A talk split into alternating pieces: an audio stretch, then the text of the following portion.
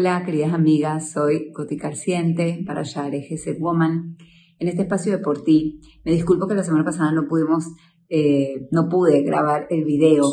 Sin embargo, vemos que toda esta energía de este mes maravilloso, donde cae tu Bishvat, nos trae muchísimas enseñanzas, ¿sí? Tenemos que saber que la naturaleza es una de las fuentes en las cuales podemos nosotros meditar para ver la grandeza de Hashem y poder apreciar todas las cosas que Baruch hace por nosotros. Rambam Maimonides dice que al solo ver toda la perfección, toda la sabiduría, toda la creatividad y la belleza que hay en nuestra naturaleza, en nuestro cuerpo, en todo lo que ocurre a nuestro alrededor, eso ya es suficiente para nosotros poder conectarnos con Hashem, alabarlo y, como explica el Hasidut, poder despertar el amor que está naturalmente en nuestra alma y poder conectarnos con Hashem. Vemos que la naturaleza es uno de los elementos en los cuales trabajamos sobre, eh, perdón, trabajamos en este mes de Tu En Tu celebramos sobre los árboles y sus frutos. Sin embargo, una de las lecciones más valiosas que nos deja es aprender a esperar, tener paciencia y el proceso. Sabemos que hasta que un árbol crece, los primeros tallos y el tronco, las ramas, las hojas, las flores, los frutos, los frutos se pueden comer, pasa muchísimo tiempo. Realmente nadie sabe, solamente Hashem sabe qué va a pasar con una semilla que se siembra o que casualmente cae sola en la tierra y cuánto tiempo va a pasar y cuántas situaciones van a suceder para que ese eh, elemento natural, ese árbol o ese arbusto dé sus frutos. Y tenemos que saber que la vida de nosotros es así también.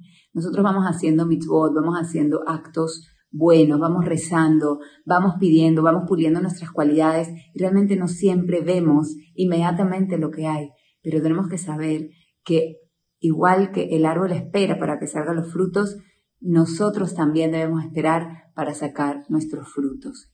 Otra de las enseñanzas que nos deja este mes maravilloso de tu es lo importante que es contactar con la naturaleza. Cada vez se pone más de moda terapias y Em, ejercicios en los cuales la persona contacta con la naturaleza para poder curar y sanar diferentes partes de sus dolencias físicas y también de sus dolencias mentales y espirituales. Por ejemplo, el ponerse al sol, como hemos hablado en muchos otros videos, sabemos que mejora la vitamina D, perfil hormonal y nos ayuda a nivel anímico, ¿sí? con todas las neurotransmisores.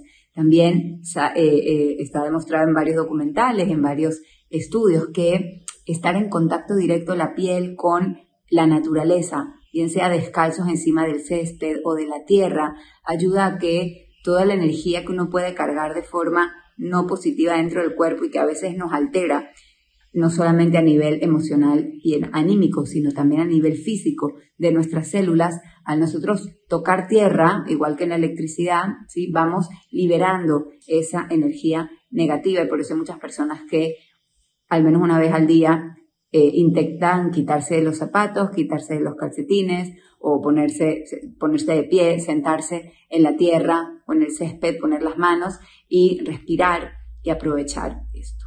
Bueno, en este video vamos a llegar hasta acá y de Hashem, en los próximos videos vamos a seguir aprendiendo otras cosas interesantes. Les mando un beso y tu Bishvat Sameach.